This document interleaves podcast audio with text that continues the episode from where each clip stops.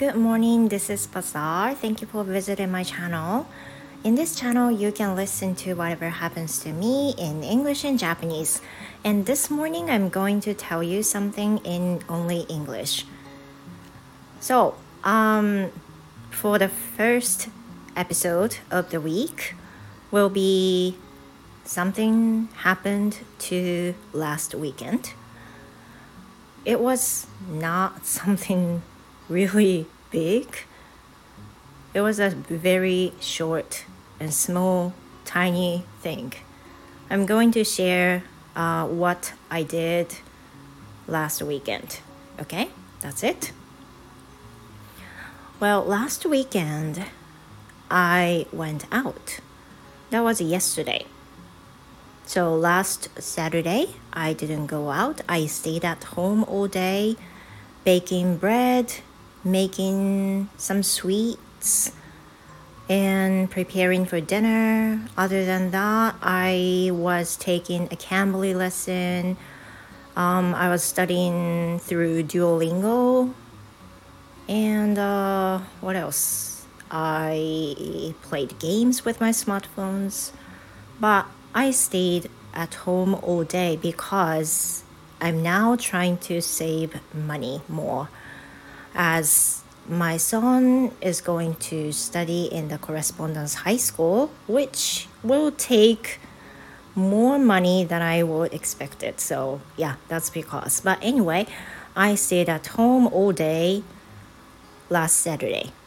But at the end of the day, I felt like, hmm, I felt so stressed out.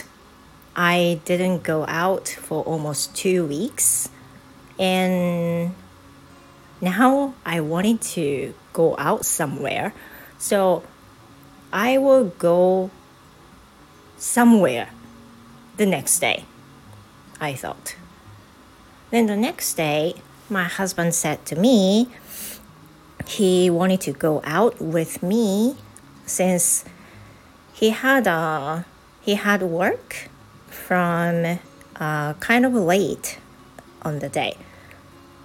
So we decided to go outside together, and that kind of happens to us um, more, more than before, since my kids have grown bigger.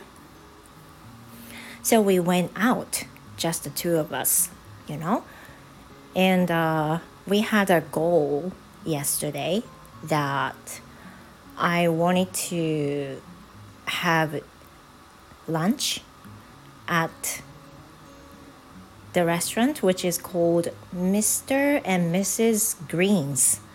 So, this restaurant offers a fresh and a variety of salad to you and the grilled meat. And all the combination was so fascinating, so convincing. So I wanted to have lunch there. And my husband said, okay. So we went there. And another thing we would like to do was to have coffee at a nice cafe. Just a thing.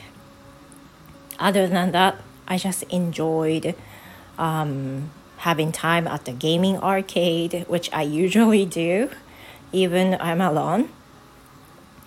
And uh, it was quite rare that while I was enjoying at the gaming arcade, my husband said, Oh, I really wanted to play with this. So the price was about the can with a lot of ramen noodles and uh, to me, it was a little difficult to get. I didn't know how to get it correctly. So I said it will be a little difficult. It'll be difficult to catch. But even though I said that, my husband said he wanted to try. And uh, it's it was so rare that he spent some money on gaming arcade because he doesn't usually do. He hates to do this. But this time he did it. And unfortunately he couldn't catch it. And at the end of the gaming arcade he felt so stressed. He felt kind of sad. He felt unsatisfied. So for a while it take it took for a while to make him to make him happier, make his feeling back.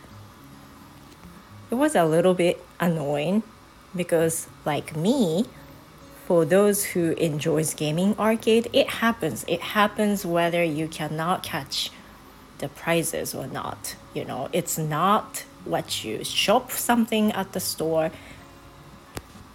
It's just what it is, right? So I truly okay for me it's okay. Well it's not okay but i i understand whether or not we could catch the prize. So i understand um, how sad it is not to get the prize but he felt so sad. He got so down after that. It took for a while to get his feeling back and somehow at the end, we enjoyed uh, spending at the cafe, which offers a nice espresso. We enjoyed it. That was a nice coffee. I ordered um, Montblanc flavored cafe latte with uh, whipped cream and on the top some uh, as we called marron glacé sprinkled some on the top. It was nice. It was nice drink. It was a nice break. And we went home finally. I had very good time. And uh, you know, as I said before, as my kids having growing bigger, um, there's more time than before to be with us and to do something outside, just the two of us. I don't think um, it's a sad thing. I mean, it's a good sign for my kids to grow up healthily. I think it's a good sign, but at the same time, um, I also think that there is um, another milestone that now is the time that we could enjoy together as a couple. Now, right. It's really hard to say and how to express my feeling, but I'm truly enjoying this moment right now. And uh, my husband says so. Yes, so um, it's good.